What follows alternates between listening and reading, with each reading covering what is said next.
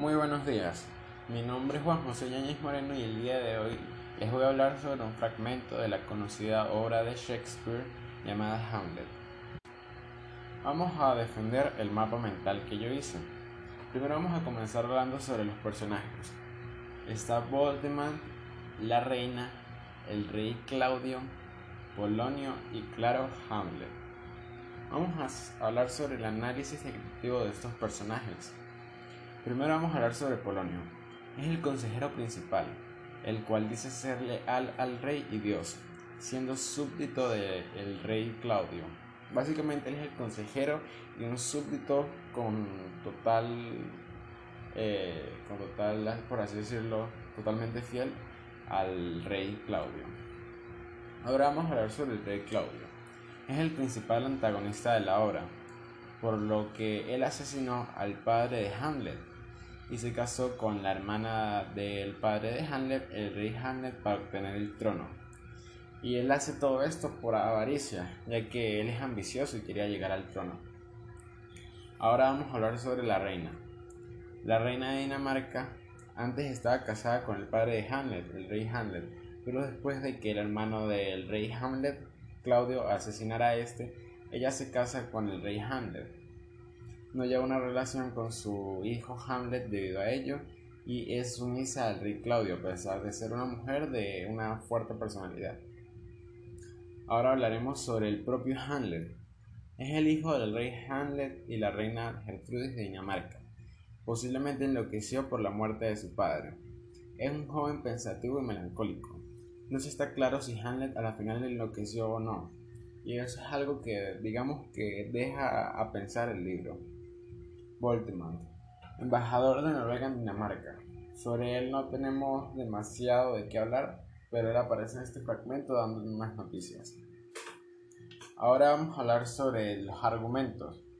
El tema principal de este fragmento es la búsqueda de la insanía de Hamlet.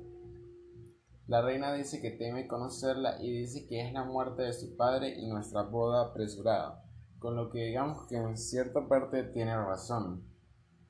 Además, el embajador de Noruega en Dinamarca les da noticias y también les concede la paz al reino de Dinamarca, del rey Claudio.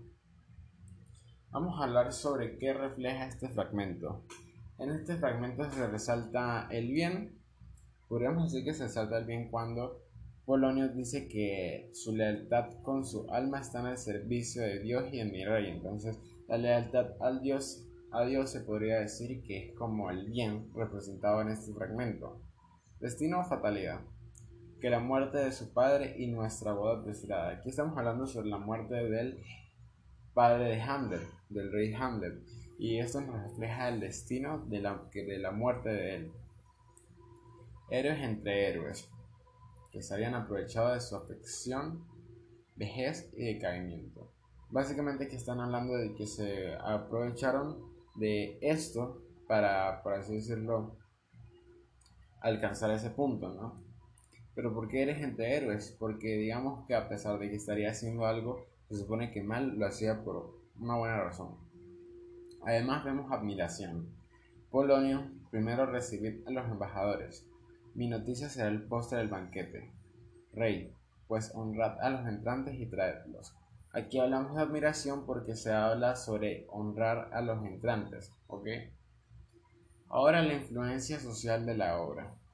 Sigue siendo muy importante, con un gran ojo de análisis del comportamiento humano en la actualidad y además del comportamiento humano de la época, y refleja muchas realidades a pesar de ser una obra poco creíble, es decir, esta obra no está ambientada en algo que sucedió realmente, es una obra de ficción sin embargo, refleja muchas realidades, ya sea la ambición, ya que en esto se centra la obra, ¿no? El asesinato del el rey Claudio a su hermano para obtener el trono. Y además sigue siendo a día de hoy una de las obras más conocidas y se sigue representando en la actualidad debido a lo bien escrita que está y lo interesante de toda su historia. Muchas gracias. Hasta luego.